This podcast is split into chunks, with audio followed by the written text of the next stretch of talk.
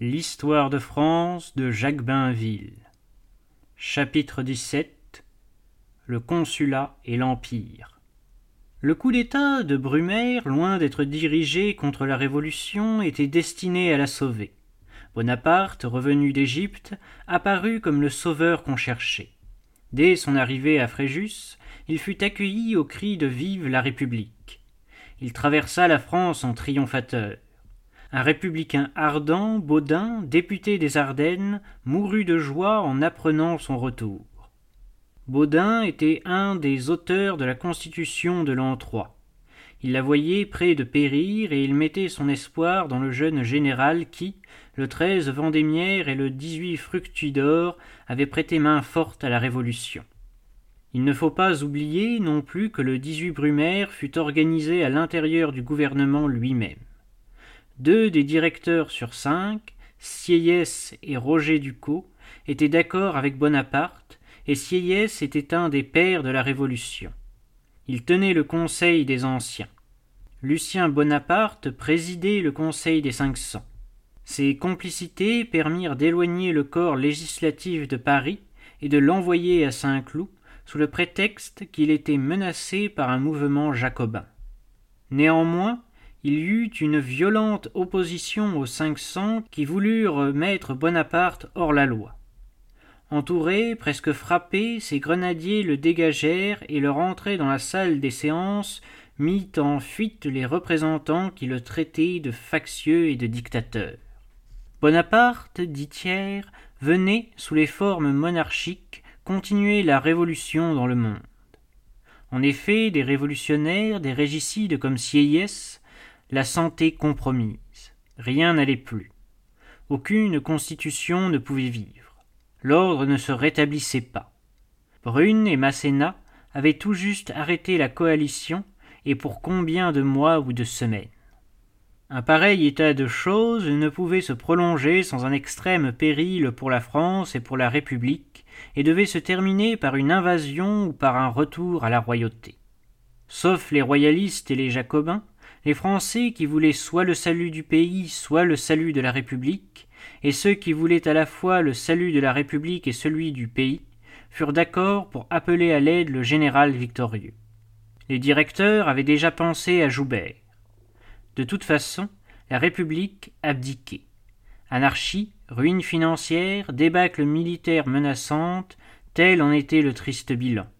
Pour donner une idée du désordre qui régnait partout, on ne savait même pas au ministère de la guerre le nombre des soldats sous les armes, ces soldats nus et affamés, qui, après avoir vécu aux frais de l'ennemi, commençaient, refoulés en France, à exercer le droit de réquisition sur les Français.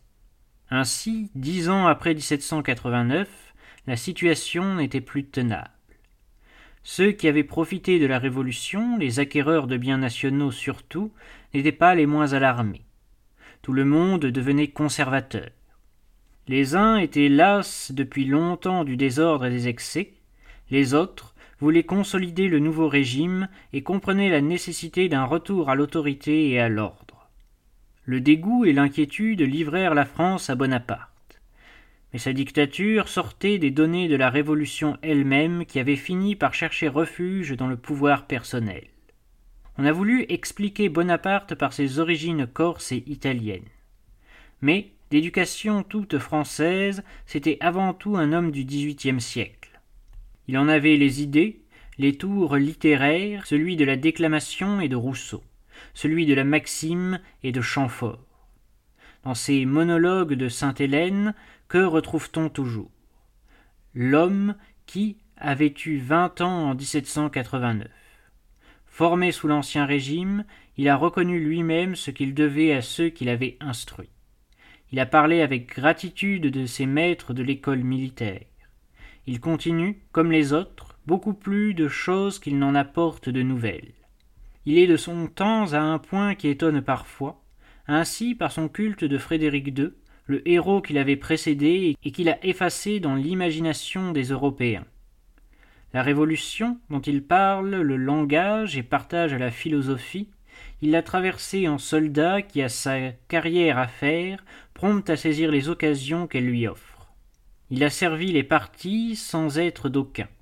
Le 10 août, la résignation de Louis XVI l'indigne parce qu'il a le don du commandement et le sens de l'autorité. L'instinct de la politique, le goût du risque, une confiance grandissante dans son étoile, une aptitude remarquable à comprendre les hommes et leurs besoins, à trouver les paroles et les actes qu'exige chaque situation, tels furent les éléments de sa réussite. Et pourquoi cette fortune extraordinaire s'est-elle terminée par une catastrophe? Parce que Napoléon Bonaparte était prisonnier de la plus lourde partie de l'héritage révolutionnaire, prisonnier de la guerre de 1792, prisonnier des conquêtes. Avec la plupart de ses contemporains, il n'oubliait qu'une chose. L'Angleterre n'avait jamais permis, et elle ne permettrait jamais que les Français fussent maîtres des Pays-Bas. Pour les en chasser, aucun effort ne lui serait trop coûteux. À cette loi, vieille de plusieurs siècles, la Révolution n'avait rien changé, et l'avènement de Bonaparte ne changeait rien. Tout fut facile d'abord. La France se jetait dans les bras de l'homme extraordinaire qui semblait deviner ses désirs. Les circonstances conspiraient avec son prestige et son adresse pour lui donner sans partage le pouvoir. Selon la tradition révolutionnaire, le directoire s'était épuré lui-même et, ayant eu besoin du nom de Bonaparte et de son épée pour cette épuration, Sieyès et Roger Ducos lui avaient fait place parmi eux.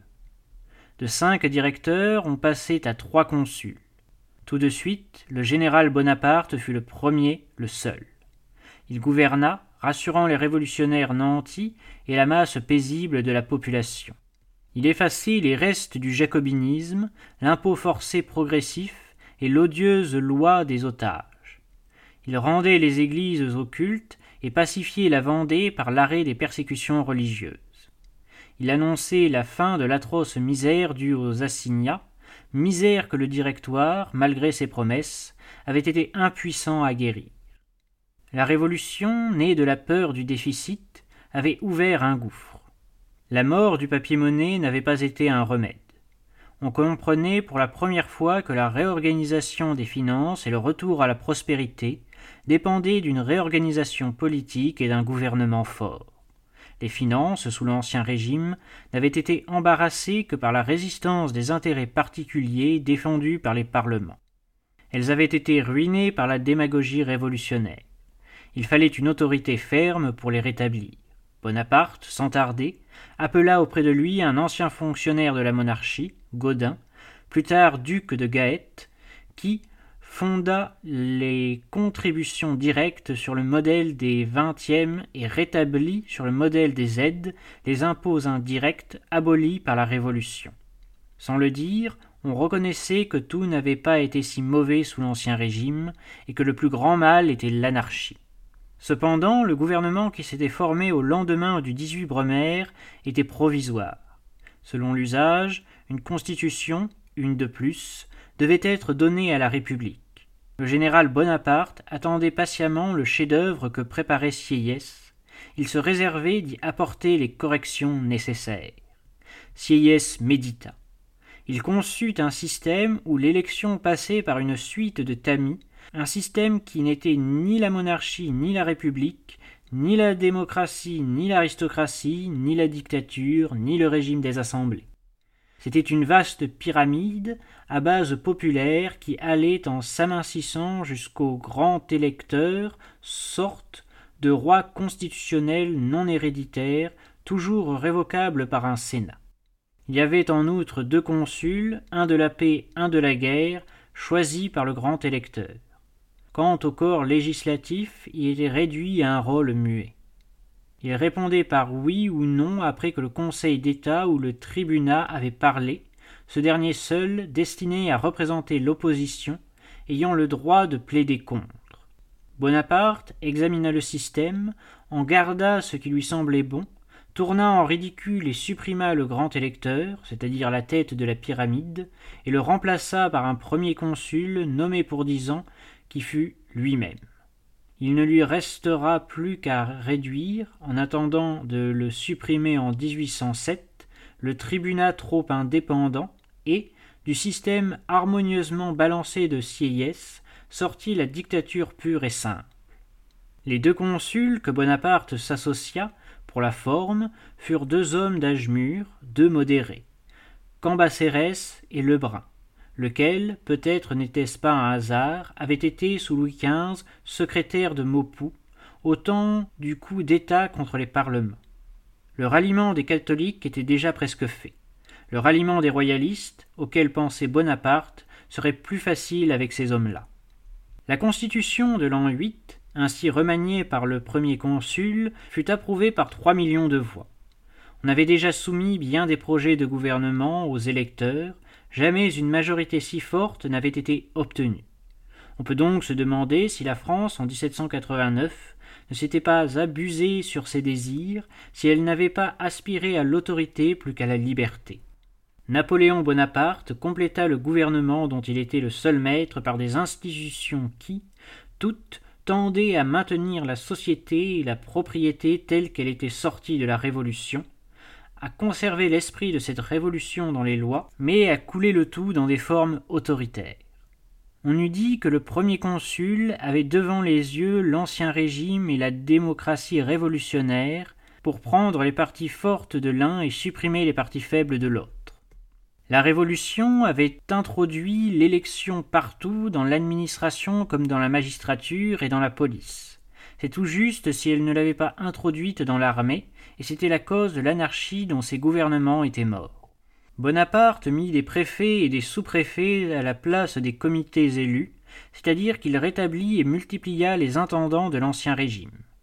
Seulement, la Révolution ayant fait table rase des franchises et libertés d'autrefois, ainsi que des parlements qui en étaient les gardiens, les nouveaux intendants administraient sans obstacle au nom du pouvoir central. Quant à la magistrature, Bonaparte se garda bien de lui rendre l'indépendance dont elle avait abusé sous la monarchie. Le consul Lebrun, l'ancien collaborateur de Maupoux, put lui donner d'utiles indications à cet égard. On revint à peu près au système de 1771, celui des magistrats nommés par le gouvernement, la garantie des justiciables étant l'inamovibilité des juges. Ainsi, utilisant l'expérience de la royauté et celle de la Révolution, Bonaparte, avec les restes de l'une et de l'autre, composa les institutions de l'an 8 fondées sur la centralisation administrative qui mettent la nation dans la main de l'État et qui sont si commodes pour les gouvernements que tous les régimes qui se sont succédés depuis les ont conservés. À peine modifiées dans le détail, elles durent encore. Tout réussissait au premier consul. Mais il ne fallait pas seulement rendre l'ordre à la France. Il y avait huit ans qu'elle était en guerre. Il fallait aussi lui donner la paix. L'empereur de Russie, Paul Ier, mécontent de ses alliés, s'était retiré de la lutte. Restaient en ligne l'Angleterre et l'Autriche. Le premier consul leur proposa de mettre bas les armes. Que la paix fût possible avec les Anglais tant que nous tiendrons les bouches de l'Escaut et qu'ils tiendraient les mers, c'était une grande illusion. Bonaparte en eut une autre qui annonçait toute la suite. Pitt ayant rejeté son offre, le gouvernement de Vienne, lié à celui de Londres, l'ayant rejeté aussi, il crut que par une victoire éclatante sur l'Autriche, il forcerait l'Angleterre à céder.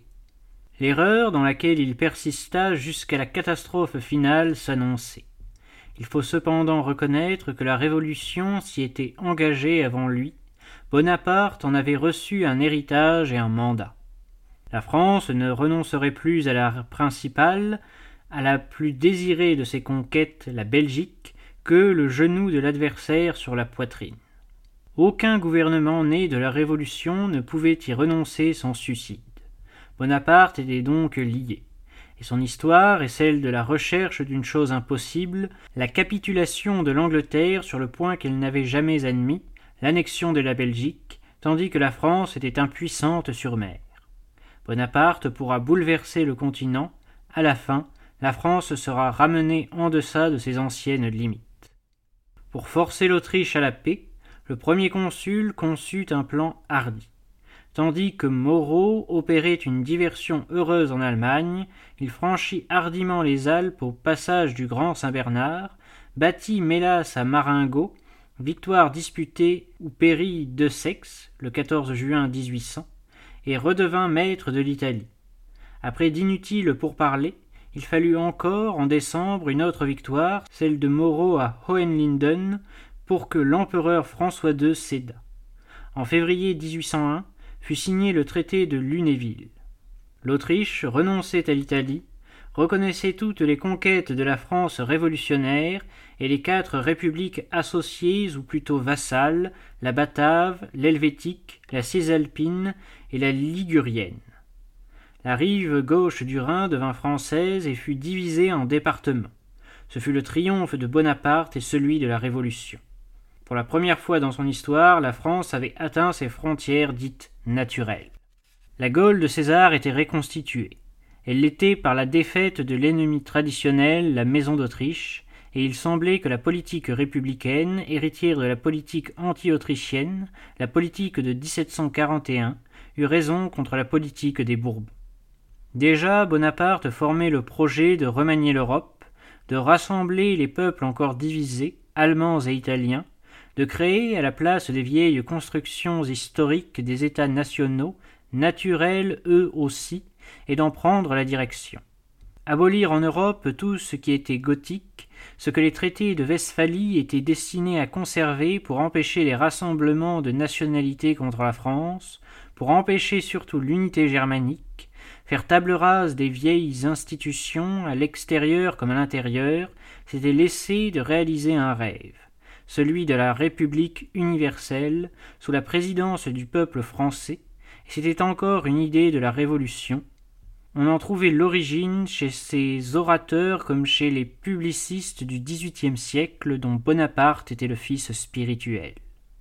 Nul ne sait ce que fût devenu ce vaste système où la France occupait le premier rang si l'Angleterre avait été vaincue. Mais l'Angleterre ne le fut pas, et le système, ayant détruit nos sécurités et nos sauvegardes, ne devait pas tarder à se retourner contre nous. L'Autriche avait signé la paix de Lunéville dans l'esprit où elle avait déjà, avec la Prusse et la Russie, partagé la Pologne, l'esprit de trafic qui s'était paré des principes contre-révolutionnaires. Comprenant que les temps avaient changé, elle mettait elle-même à l'encan le vieil empire germanique. Elle en partageait les dépouilles avec la France, sacrifiait les princes allemands pour se fortifier par des annexions de territoire, ce qui lui permettrait bientôt de reprendre la lutte. Dans le même calcul, l'Angleterre, restée seule combattante, finit l'année d'après par entrer à son tour en négociation avec le premier consul. Tout ce qui se passa en 1801 fournit la preuve que l'Angleterre, privée d'alliés, ne pouvait rien sur le continent contre la France, mais que, sur mer, Bonaparte était impuissante à l'atteindre. S'il eut jamais des chances d'y réussir, ce fut pourtant à ce moment-là. Les navires et les ports de l'Espagne et de la Hollande étaient à notre disposition, la Russie dans nos intérêts, les Scandinaves réunis dans une ligue des neutres qui fermait la Baltique au commerce anglais. De ces éléments, il eût été possible de tirer de grands résultats à la condition que notre marine, ruinée par la Révolution, fût rétablie. Elle ne l'était pas. Ses restes furent mis hors de combat avec les bâtiments espagnols et hollandais, la Russie nous échappait après l'assassinat mystérieux de Paul Ier, et le bombardement de Copenhague dispersait la Ligue des Neutres. Si le premier consul obtint la paix d'Amiens, ce fut par la ruse et le calcul. Il savait l'Angleterre fatiguée de la guerre, de l'argent qu'elle lui coûtait. En reprenant ostensiblement des plans de débarquement et d'invasion en Grande-Bretagne, pour lesquels des préparatifs avaient déjà été faits en 1797, il effraya le public anglais, et les négociations s'étant ouvertes, il les dirigea vers un compromis qui rendait la paix d'Amiens fort semblable à la paix de Lunéville, comme il avait dédommagé l'Autriche aux dépens des princes allemands il dédommagea l'Angleterre aux dépens de nos alliés. Ceylan fut enlevé à la Hollande, la Trinité à l'Espagne. De cette transaction, où nous renoncions d'ailleurs à l'Égypte, perdue pour nous depuis que les communications par mer étaient coupées, la suprématie maritime et coloniale de l'Angleterre sortait accrue. Le traité d'Amiens, en mars 1802, lui fut dans une large mesure une revanche du traité de Versailles, celui de 1783. Une paix ainsi conclue ne pouvait être qu'une trêve. En effet, malgré la chute de Pitt, les idées dominantes de la politique anglaise ne changeaient pas. Dans un pays d'opinion, le gouvernement avait cédé aux difficultés intérieures, au mécontentement du commerce, qui attribuait à la prolongation de la guerre la fermeture des marchés continentaux. Quand, au bout de quelques mois, les hommes d'affaires anglais eurent compris que ces marchés leur étaient fermés, parce que la France tenait, avec la Belgique et la Hollande, les bouches de l'Escaut, la reprise de la guerre ne tarda plus. La France, après le traité d'Amiens, s'était pourtant persuadée que la paix était définitive. Le premier consul lui-même partageait cette illusion. Il travaillait à créer un état de choses durable, il organisait le pays et ses conquêtes dans l'esprit qu'il avait montré dès son arrivée au pouvoir. Comme à d'autres époques que nous avons vues dans notre histoire, il y avait à réparer ce qu'une longue anarchie avait détruit. À elle seule, la réfection des routes en disait long sur l'étendue des dégâts accumulés et de la tâche à remplir. Dans cette œuvre de restauration, semblable à celle que la monarchie avait eue au cours des siècles à reprendre tant de fois, Bonaparte s'éloignait de la Révolution tous les jours davantage. Dans la fonction qu'avaient tenue avant lui Charles V ou Henri IV, des sentiments et des idées monarchiques se formaient chez le premier consul. Les royalistes crurent un moment qu'ils songeaient à rappeler les Bourbons. Louis XVIII, de l'exil, lui écrivit une lettre à laquelle il répondit d'une manière qui ne laissait aucun espoir. S'il songeait à la monarchie, c'était pour lui-même. Le complot de quelques jacobins pour le poignarder avait accru son horreur des révolutionnaires. Peu de temps après, en décembre 1800, il avait échappé à l'explosion d'une machine infernale rue Saint-Nicaise. Les terroristes, les septembriseurs, furent accusés de ce crime et plus de cent anciens membres de la Convention et de la Commune inscrits sur une liste de proscription. Fouché, ministre de la police, ne tarda pas à découvrir que les auteurs du complot étaient cette fois des royalistes, agents de l'irréconciliable Georges Cadoudal. Ils furent exécutés. Mais la politique du premier consul ne changea pas. Il préparait alors le rétablissement officiel de la religion catholique malgré les difficultés qu'il rencontrait, malgré les murmures des militaires eux-mêmes, car les passions religieuses avaient été les plus vives de la Révolution. Le 15 juillet 1801, il avait réussi à signer un concordat avec Picette et le cardinal Consalvi. Au moment de la paix d'Amiens, tout concourait aussi à rendre la tranquillité et la prospérité à la France. La popularité du premier consul était telle qu'on le regardait comme indispensable, et les menaces dirigées contre sa vie n'avaient pour effet que de fortifier son prestige. Cependant, avec l'étonnante faculté que possède la France de se relever de ses ruines dès que l'ordre est rétabli, des richesses se reformaient, le commerce et l'industrie étaient florissants, les finances elles-mêmes revenaient à la santé. Les malheureux rentiers qui avaient attendu dès 1789 un raffermissement de leurs créances sur l'État et qui n'avaient vu que la banqueroute commençait enfin à être payée. C'était, il est vrai, avec une grosse réduction. Le directoire avait promis de reconnaître le tiers de leurs revenus, le tiers consolidé, qui déguisait la faillite. Il avait fallu attendre le consulat pour que cette promesse elle-même fût tenue. Ainsi finissait par un sacrifice pour les capitalistes l'âpre conflit qui, sous l'Ancien Régime, les avait mis aux prises avec l'État et qui avait été une des causes de la Révolution. Dans cette grandeur et cette prospérité, le premier consul avait pourtant une inquiétude, et cette inquiétude était légitime. Après tout, son pouvoir manquait d'une base solide. Il le possédait pour dix ans, il s'en était écoulé trois, et la constitution de Sieyès, même revue et corrigée, n'était pas des plus rassurantes pour la stabilité du régime. Une opposition très vive s'était déjà manifestée au tribunat et n'avait ménagé aucun des projets auxquels Bonaparte tenait le plus, ni le Concordat, ni l'ordre de la Légion d'honneur, ni le Code civil. Cette opposition deviendrait plus dangereuse avec le temps et à mesure qu'on se rapprocherait du terme des dix ans.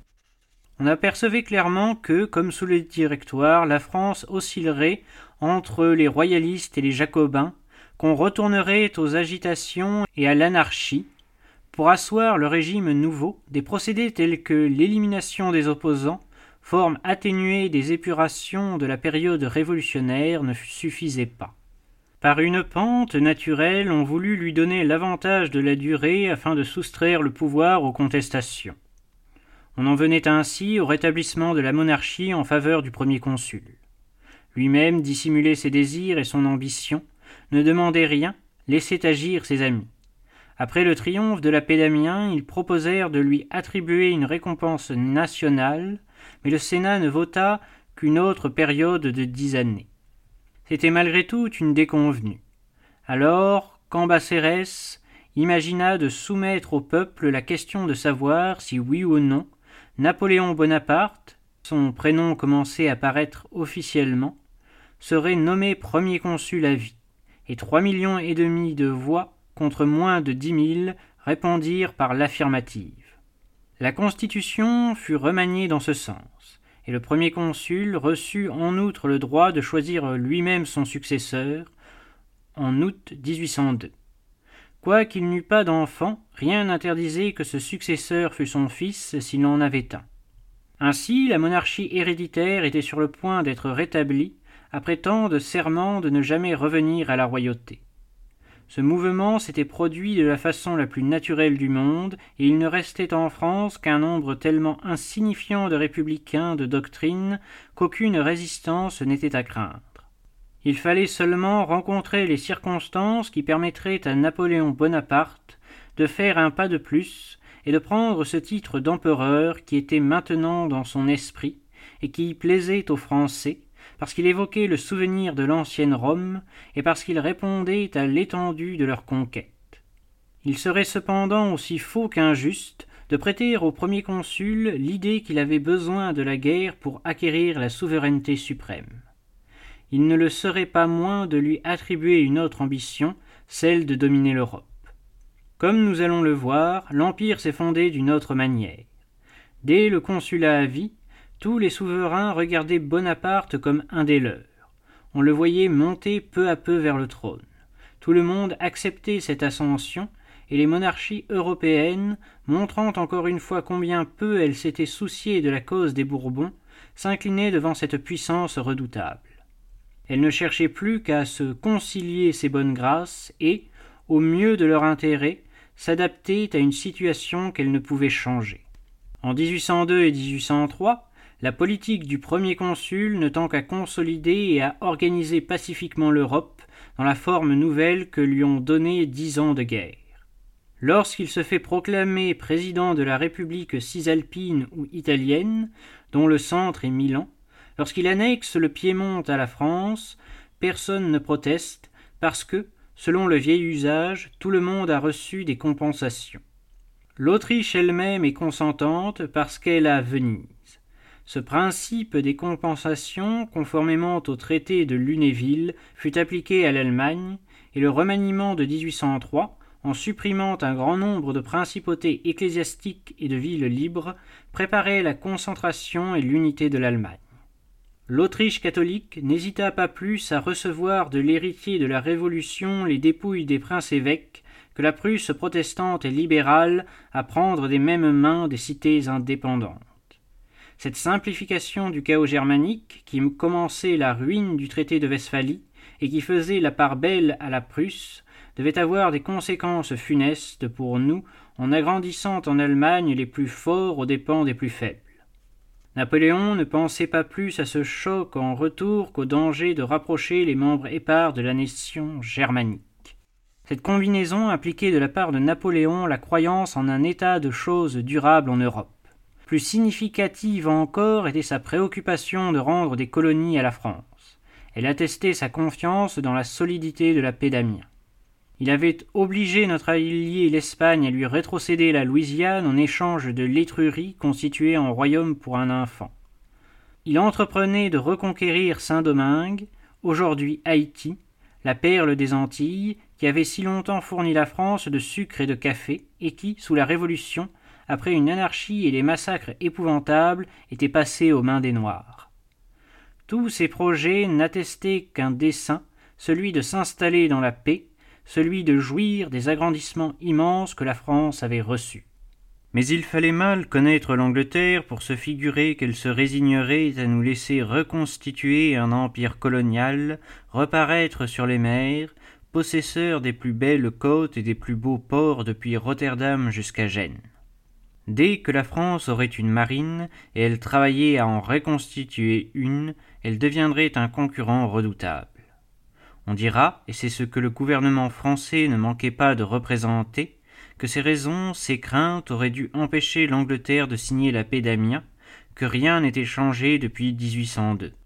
Ce qui avait changé, c'étaient les dispositions du peuple anglais, celles des commerçants surtout qui s'apercevaient que l'expansion de la France leur avait enlevé en Europe une vaste clientèle. Le chômage, ce cauchemar de l'Angleterre, apparaissait et effrayait tandis que les politiques, dont Pitt restait le chef, étaient bien résolus à ne jamais accepter les agrandissements de la France. Ils profitèrent de cet état d'esprit pour exercer une pression sur le ministère Addington, et, cherchant le prétexte d'une rupture et de la guerre, l'empêchèrent d'évacuer Malte, comme il s'y était engagé par le traité d'Amiens. Pendant plusieurs mois, l'affaire de Malte donna lieu à des négociations orageuses. Le premier consul, auquel la reprise des hostilités avait fini par apparaître comme inévitable, aurait voulu au moins les différer. D'accord avec Talleyrand, son ministre des Affaires étrangères, il offrit plusieurs transactions. Le gouvernement britannique resta intraitable. Son parti était pris. Même si on lui laissait Malte, ce qui ouvrait une brèche dans le traité d'Amiens, le conflit renaîtrait sur un autre point. Au mois de mai 1803, la rupture était consommée. Nous touchons ici à l'enchaînement des circonstances qui allaient rendre possible l'établissement de l'Empire. La France et l'Angleterre étaient en état de guerre, mais sans moyen de s'atteindre. Nos côtes étaient inutilement canonnées et le premier consul, reprenant le projet, déjà deux fois abandonné d'envahir l'Angleterre et d'y transporter une armée sur des flottilles de bateaux plats, formait un camp à Boulogne. Ces préparatifs demandaient du temps, et pendant ce temps, la lutte recommençait avec les armes ordinaires. Les royalistes irréductibles reçurent de Londres encouragements et subsides, Georges Cadoudal débarqua en France et, d'accord avec le général Pichegru, complota de tuer le premier consul. Il réussit même à compromettre un autre général jaloux de Bonaparte, l'illustre Moreau. Cette conspiration, découverte, irrita profondément le premier consul. On peut dire qu'elle fut aussi pour lui un trait de lumière. Il se plaignit tout haut de l'ingratitude des émigrés, affecta un langage républicain publia qu'on voulait frapper la Révolution dans sa personne. Il conçut même une idée qui était la négation de la politique qu'il avait suivie jusque-là, les conjurés ayant tous déclaré qu'un prince devait les rejoindre. Le premier consul résolut de faire un exemple. Quoiqu'il eût en toute occasion marqué son horreur pour l'exécution de Louis XVI, c'est à l'équivalent d'un régicide qu'il recourut à son tour pour donner à son trône un sanglant baptême républicain. Le prince, annoncé par les conspirateurs royalistes, ne paraissant pas, Napoléon ne voulut pas abandonner le plan qu'il avait formé. Il fit enlever de force le jeune prince de Condé, duc d'Anguien, qui se trouvait à Ettenheim, en territoire badois, et qui fut passé par les armes après un simulacre de jugement. Ce crime était-il nécessaire pour que Napoléon devint empereur? Même pas. La monarchie héréditaire lui venait naturellement pour les raisons qui lui avaient déjà donné le consulat à vie. Mais la machine infernale avait aidé au succès du premier plébiscite. Le dernier pas se fit grâce à la conspiration de Georges et de Pichegru. Observant le réveil général de l'idée monarchique en France, les royalistes avaient pensé que la personne du premier consul était le seul obstacle à une restauration. Pour que la place fût libre aux Bourbons, il devait suffire de l'abattre. Le premier consul ayant échappé aux conjurés, le péril qu'il avait couru servit sa cause. On pensa que le consulat à vie était fragile et qu'une forme de gouvernement exposée à périr avec son chef n'était pas assez sûre. Du jour au lendemain, Bonaparte pouvait disparaître, tandis que la dynastie de Napoléon lui servirait et le continuerait. Alors cet homme, que ses ennemis, qui étaient les ennemis de la Révolution, voulaient détruire, il fallait, dit Thiers, le faire roi ou empereur pour que l'hérédité ajoutée à son pouvoir lui assurât des successeurs naturels et immédiats, et que, le crime commis en sa personne devenant inutile, on fut moins tenté de le commettre. Placer une couronne sur cette tête précieuse et sacrée, sur laquelle reposaient les destinées de la France, c'était y placer un bouclier qui la protégerait contre les coups des ennemis. En la protégeant, on protégerait tous les intérêts nés de la Révolution, on sauverait d'une réaction sanguinaire les hommes compromis par leurs égarements, les jacobins et les régicides, on conserverait aux acquéreurs des domaines nationaux leurs biens, aux militaires leurs grades, à tous les membres du gouvernement leur position, à la France le régime d'égalité, de justice et de grandeur qu'elle avait acquis. Conserver. Voilà le grand mot. La Révolution était devenue conservatrice d'elle-même et de ses résultats. Pour se sauver, pour durer, elle avait eu recours, le 18 Brumaire, au pouvoir personnel. Elle avait recours maintenant à la monarchie héréditaire. Pour franchir ce dernier pas, Napoléon calculait que l'exécution du duc d'Anguien ne serait pas inutile parce qu'elle lèverait les derniers scrupules républicains et donnerait une garantie à ceux qui s'étaient le plus compromis dans les excès révolutionnaires, qui se réjouiraient de voir le général Bonaparte séparé des Bourbons par un fossé rempli de sang royal. Un ancien révolutionnaire, connu par l'ardeur de ses opinions, le tribun curé, fut chargé de proposer l'établissement de l'Empire. Il n'eut qu'un opposant déclaré, ce fut Carnot, qui se rallia d'ailleurs par la suite. Des manifestations de collèges électoraux dans les départements, des adresses de l'armée préparèrent l'opération. Après un vote unanime du Sénat, un second plébiscite, par des millions de voix, ratifia le troisième changement qui était apporté à la constitution de Sieyès, d'où venait de sortir un souverain beaucoup plus absolu que les Bourbons. On jurait d'ailleurs encore une fois, et dans les formes les plus solennelles, de ne jamais les rappeler sur le trône. Ainsi s'achevait le mouvement qui avait si rapidement ramené la France vers la monarchie et que Thiers résume en termes frappants. De cinq directeurs nommés pour cinq ans, on avait passé à l'idée de trois consuls nommés pour dix ans, puis de l'idée de trois consuls à celle d'un seul de fait ayant le pouvoir à vie. Dans une telle voie, on ne pouvait s'arrêter qu'après avoir franchi le dernier pas c'est-à-dire après être revenu au pouvoir héréditaire. On y revint d'autant plus facilement que, s'il avait fallu, comme le dit encore Thiers, lumineux dans cette partie de son histoire, plusieurs générations après César pour habituer les Romains à l'idée d'un pouvoir monarchique, il ne fallait pas tant de précautions en France pour un peuple façonné depuis douze siècles à la monarchie et depuis dix ans seulement à la République.